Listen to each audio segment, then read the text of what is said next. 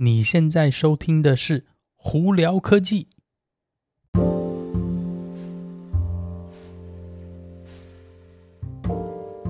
嗨，各位观众朋友们，大家好，我是胡老板，欢迎来到今天的《胡聊科技》。今天美国洛杉矶时间三月十五号星期三，我们昨天不知道为什么又开始下大雨，到目前为止，今天在外头也是在下大雨哦。啊，温度又下来了。今天最高温度华氏也只有六十度，所以在洛杉矶出门在外的朋友们，真的要小心开车，带雨伞跟多加件外套哦。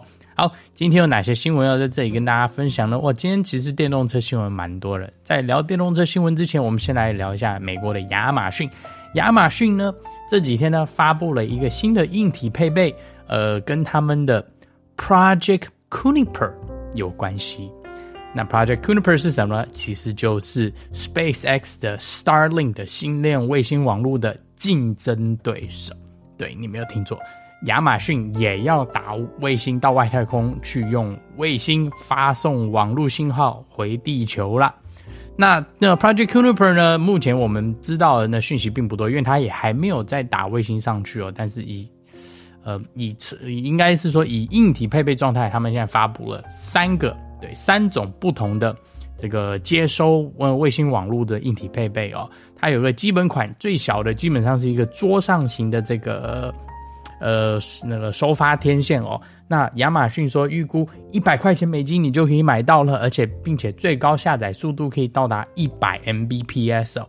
诶，听起来其实还不错哦。诶，那那个桌上型的诶就很适合带来带去啊，又很方便嘛。一百 Mbps 好，听起来也还算足够在一些。郊外啊，深山，你只要有讯号、有网络的话，基本上一百 Mbps 应该是非常 OK 的嘛，对不对？好，那亚马逊还推出其他两个版本呢，一个是就是家用版本，还有一个就是比较就是高载量的版本哦。那家用版本呢，他们是预估说是四百块钱美金哦，那最高下载速度可以高达四百 Mbps。那另外一个呢，这种高用量的呢，目前没有价钱，但是他说最快最快速度应该可以到达。一千 Mbps 就是一 Giga 的速度哦，就有点像光纤网络的速度哦。那当然，这些东西什么时候会出来呢？目前他们是预估应该在二零二四年底呢，就会有第一批的卫星已经发射上去，并且可以使那个发射网络下来了，网络讯号下来。那实际上就看看喽。我是希望这样子的话，可以那个多多少少强迫。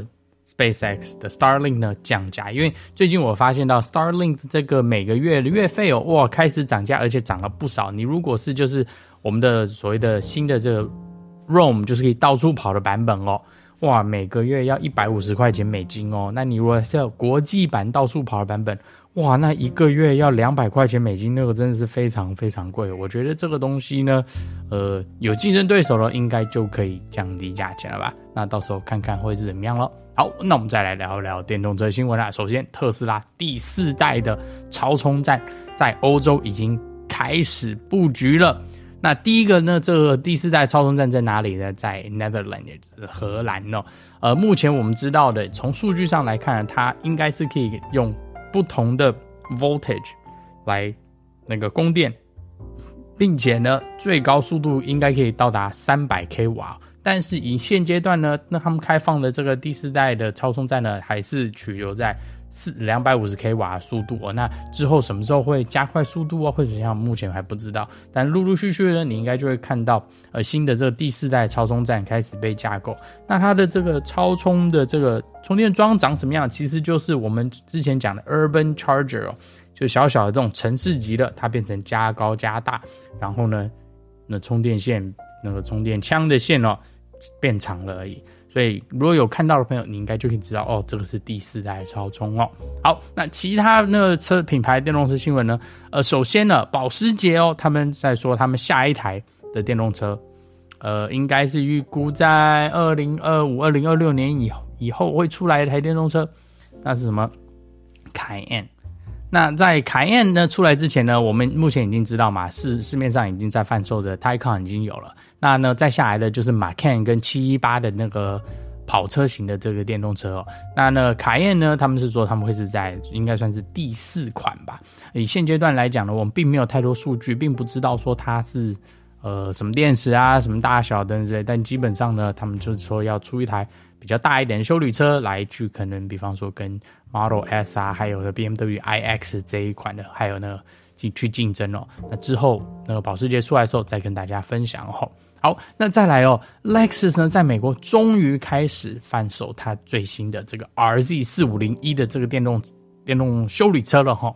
那这个 RZ 四五零一呢，其实就是 Lexus 版本的 Toyota bZ4X。基本上呢，全部东西呢，包括里头的马达、电池大小、数据，基本上都是雷同，只不过就是可能外观不太一样，里头室内装潢设计不太一样，还有是那个。方向盘设计啊，还有一些等等也不太一样而已。那这里头一样也是搭载七十一点四 k 瓦小时的电池哦。那最高续航，他们现在评估是两百二十英里左右，其实都是算偏低啦。那起价在六万块钱美金哦。对，你没有听错，六万块钱美金哦。那那个聪明很快速的人应该就想到说，哎，六万块钱美金好像并不是非常竞争嘛？为什么？因为在美国的，Model Y。特斯拉的 Model Y 起价也才五万五啊，那你如果要便宜点 SUV 的话，福特的 Mark 一起价也才四万六而已啊。